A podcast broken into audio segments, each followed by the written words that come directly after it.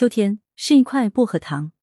清晨推开楼门，凉爽的空气自鼻腔涌入五脏。我想到了这句话：秋天是一块薄荷糖。这块糖可能是夹心的，因为嗅到了一丝若有似无的甜味。那些坠落在地上无人捡拾的石榴们，皮开肉绽，任由北风将它们熏成香料，泼洒到各处。手机上有信息提示，是朋友发来的连串问题。心理病症能靠自我疗愈成功吗？那要心理医生干什么用呢？怎样算治愈成功呢？岛主之前有遇到过一位咨询师，他说只有持续进行心理咨询才能治愈心理创伤，但真的只能如此吗？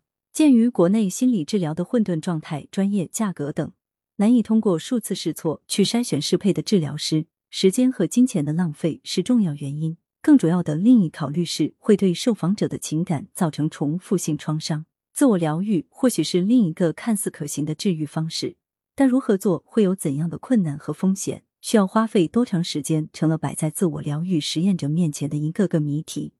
心理创伤的治愈成了一场看不见终点线的马拉松，参赛者们无一不感到迷惘与焦虑。他们需要看见一条可行的路径，一个虽遥远但依稀可见的灯塔。或是一个如他们一样平凡的榜样，这也是岛主撰写本篇内容的初衷。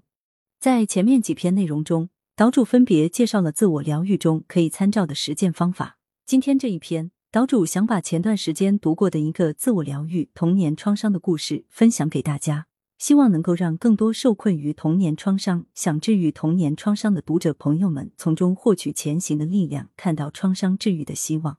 这本书的作者斯蒂芬妮是一位马来西亚女性，年少时便跟随父母搬到美国居住。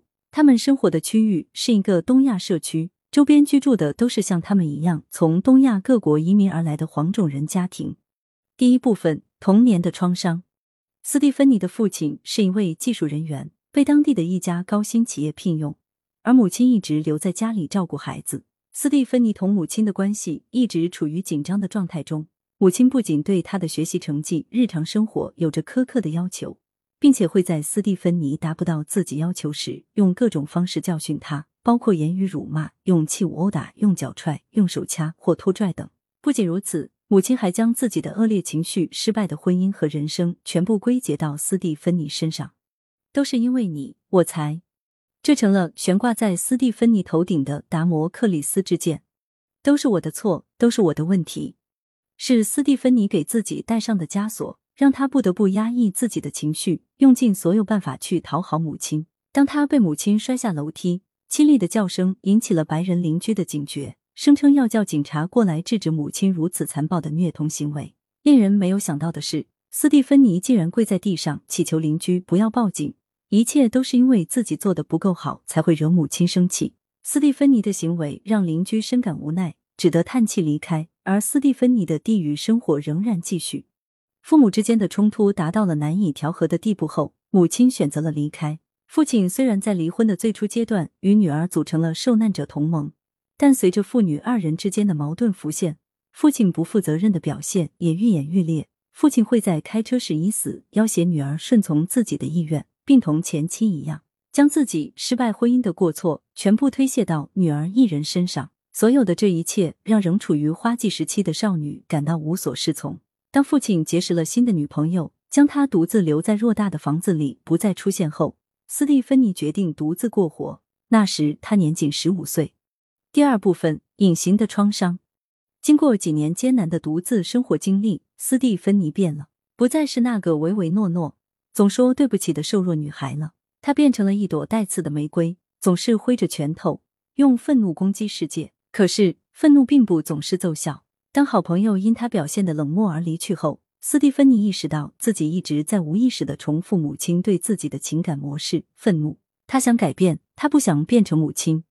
斯蒂芬妮努力让自己变得柔和、更善解人意些，而这种改变帮他开辟出一条成功之路，入职了一家知名媒体公司，拥有了可观的收入和一群可以通宵畅饮的朋友们，生活看起来不能更好了。斯蒂芬妮却没有这么觉得，相反，内心里挥之不去的隐隐焦虑总是让他陷入歇斯底里。这个还不够好，我应该做得更好。我怎么这么笨，竟然犯这种错误？真是该死！是抽打在精神上的皮鞭，让他丝毫不敢松懈。但新换的上司对他颇有意见，刻意的孤立和排挤，让斯蒂芬妮跌入绝望的谷底，认为自己一文不值。职场失意，亲密关系中也因缺乏安全感而屡战屡败，这让他不禁自问：我到底怎么了？复杂性创伤应激反应症。斯蒂芬妮的心理咨询师在电话中回复他。第三部分，心理治疗管用吗？在确诊 CPTSD 之后。斯蒂芬妮尝试通过不停的工作、与朋友聚会、喝酒麻醉自己，以减轻精神上的痛苦，但无疑奏效。上司的态度仍旧，亲密关系也无进展。深思熟虑后，斯蒂芬妮做了决定，离职治病。离职后，多了许多空闲时间。斯蒂芬妮查阅了很多有关心理创伤的书籍和文献。心理病症的治愈手段通常首选是心理咨询。斯蒂芬妮见过几位心理咨询师，却愕然发觉。同这些咨询师倾诉自己的童年创伤，不仅无法减轻自己的心理痛楚，反而会加重自己的情绪崩溃。通过查阅文献资料，斯蒂芬妮了解到，心理咨询对于部分心理病症，例如 CPTSD 和 PTSD，并不十分奏效，反而会因为反复复述创伤事件而加重病症的症候反应。斯蒂芬妮想到了自我疗愈。但是翻遍了文献，也没有找到任何可参照的系统性的自我疗愈方法。网络上也少有自我疗愈的成功案例。有的专家甚至公然声明，没有什么自我疗愈方法。如果有的话，早就被写进教科书里面了。斯蒂芬妮没有气馁，仍坚持不懈的找寻最适合自己的疗愈方法。他相信靠自己的努力，一定能改变点什么。EMDR 快速眼动治疗法是近些年由心理治疗专家夏皮罗提出的一种心理治疗方法。其治疗原则是，当患者叙述创伤经历时，同时进行双眼的左右转动，以此减轻患者的心理创痛感。斯蒂芬妮预约了一位 EMDR 治疗师，先后进行了几次眼动治疗，但除了第一次的治疗效果显著之外，其余几次的效果都微乎甚微。斯蒂芬妮放弃了 EMDR 治疗。又从别处了解到，部分心理治疗师会借用迷幻药，岛主不提倡，国内法律也不允许帮助心理患者释放精神压力。但这种方法同样仅在初次试用后效果明显。除了上述几种方法，斯蒂芬妮又加入了不同的瑜伽社群和冥想社群。相较冥想，瑜伽更加符合他的情况，能够帮助他放松身体，将注意力集中在当下。冥想是当下热门的一种疗愈活动。通过聚焦呼吸的方式，帮助练习者平复思绪，提高精神的专注力。但根据斯蒂芬妮搜集的一些文献资料，冥想也不适用于所有心理病症患者。有的心理病症患者会因为这种呼吸练习而引发更严重的情绪焦虑和崩溃。所有的这些方法都有点治标不治本。斯蒂芬妮最后选择了追根溯源，回到过去。第四部分：创伤的代际传播。我的创伤是父母造成的。那父母为什么这样做？他们是否也有创伤？除了我，别的孩子也有同样的经历吗？难道我是那唯一的怪物？这种负面的唯一性会加重心理病症患者的内心痛苦。带着这样的疑问，斯蒂芬妮踏上回乡的寻访之路。他回到年少时的东亚社区，采访了初中时的老师和同学。那些东亚孩子穿得干净漂亮，用着昂贵的电脑和物品，他们的父母看起来很体面。有孩子告诉过我，他被父母虐待了，但是这好像是一种普遍现象。班级的东亚孩子都被父母教训过，无一例外，像是一种不成文的规定。直到长大后才明白那是种虐待。斯蒂芬妮，你不是唯一一个受害者。发现自己不是孤立的创伤受害者，让斯蒂芬妮的内心好受了许多。他继续马不停蹄的赶到马来西亚，希望能够发现更多有关父母的故事。姑姑们的谈话让斯蒂芬妮了解到家族传统的教育方式和问题处理模式。棍棒底下出孝子，沉默是金。当斯蒂芬妮的母亲当着家族人的面羞辱女儿时，姑姑们全部默不作声，当作没看见。虽然他们会通过隐晦的方式，譬如夸奖斯蒂芬妮很懂事、很聪明，来弥补对小侄女的亏欠，但这种不作为的方式已然对少女的心灵造成了损伤。回到美国后。斯蒂芬妮对东亚家庭文化进行了研究，发现童年创伤在东亚儿童的成长经历中占有很大比重。而更让人惊讶的是，这种童年创伤竟会出现代代相传的现象，父传子，子传孙。在此过程中，如果没有人意识到这一问题，那么这些创伤将会一遍遍的被无意识的永久传播下去。第五部分：逃离并不解决问题。在了解了父亲也有他的心理创伤后，斯蒂芬妮主动联系了父亲，想修复彼此之间僵化的父女关系。父亲与他恢复了往来，但看似和谐的表面下，新旧问题交替困扰着斯蒂芬妮。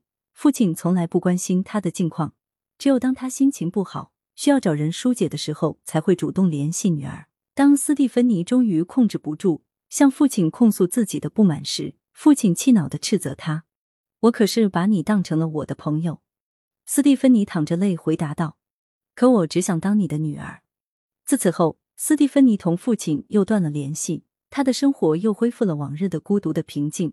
内心时不时涌现的伤痛，却仍无法治愈。与父亲的隔离或许能保护他不再受到伤害，但不能为他带来内心的自由和快乐。而在此时，他遇到了 Mr. White 乔伊。不同于此前的任何一个男人，乔伊深深理解斯蒂芬妮在感情中的不安全感，为他提供坚实的感情支持。爱是什么？You hurt me, I hurt you, but you're still mine。你伤害了我，我伤害了你，但你仍是我的。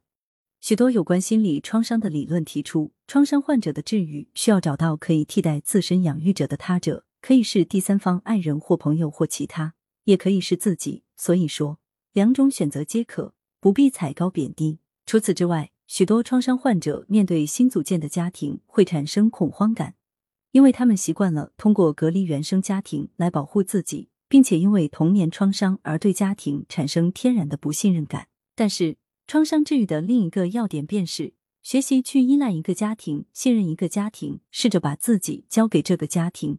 这是创伤患者在成长过程中缺失的一个重要课题，需要在成年后组建自己的家庭后弥补。第六部分，创伤疗愈的终点是什么？斯蒂芬妮在漫长的自我疗愈过程中，一直坚持不懈的寻找治愈方法，奔向疗愈的终点，却始终没有找到出口。看不到方向和终点线的治疗，对于医治者和患者来说，应该都是一种压力。汉姆博士是他最后求助的一位心理治疗师。不同于其他心理咨询师，汉姆博士并没有要求斯蒂芬妮此次叙述过往的创伤经历，而是同他玩起了游戏。他故意设置障碍，激起斯蒂芬妮的激烈情绪反应，再同他一起复盘刚刚发生的一切。汉姆博士通过这种方式帮助斯蒂芬妮进行个人反思，让他明白 pain 疼痛和 suffering 伤痛的区别。前者是事件引发的直接反应，而后者是对反应的反应，有点类似岛主在上一篇中提到的关于感觉的感觉。大多心理伤痛是后者而非前者。要想摆脱 suffering，那就停止对 pain 做出进一步的论断。当斯蒂芬妮提到他对自己出现的负面情绪很是不满时，汉姆博士开导他。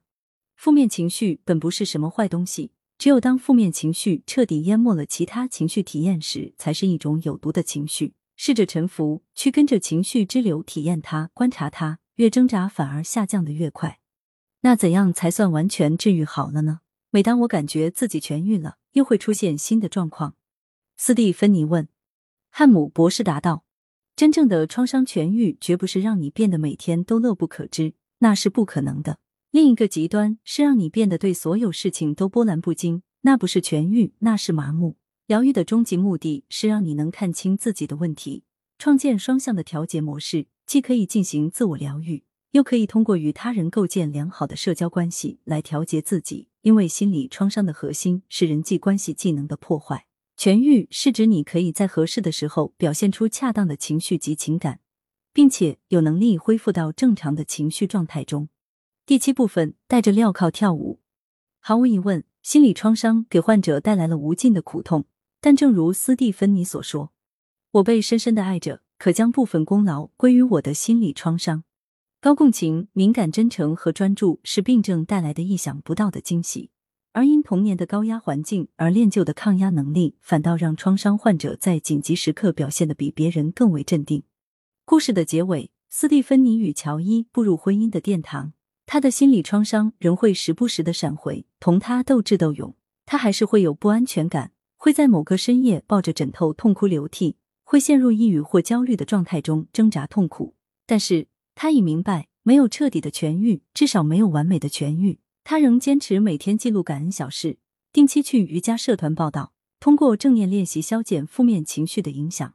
创伤确实是头难缠的怪兽，不过他已成为这头怪兽的主人。每一次厮杀都只会让他变得更强大。他会在城堡上立起自己的旗帜，高喊 “I am alive”，我还活着。最后，岛主有话说：先前有人表达过，为什么把所有责任都推到原生家庭上呢？不过是想给自己的错误找个借口罢了。岛主听闻没有多言，只是心里叹了口气。每个人都有各自不同的遭遇，决定了截然不同的认识，没有谁对谁错的定论。岛主尊重这样的观点，因为站在他的立场上。确实无法了解童年创伤意味着什么，除非此人有着极强的共情力和同理心。但再怎么共情，也无法做到真正的感同身受。创伤患者不需要同情，只是希望可以得到尊重。至于那些有童年创伤的人们，应该都在寻寻觅觅，找那块丢失的拼图吧。有人恨施害者，有人选择了原谅，不原谅也没有关系。无论如何，请一定保持希望和爱，尝试。并找到适合自己的疗愈方法，坚持下去。最后，想用尼采的话作为本篇结尾：我凭着我的爱和希望恳求你，不要抛弃你的爱和希望，不要抛弃掉你的灵魂中的英雄，把你的最高希望当做神圣的事物保持着。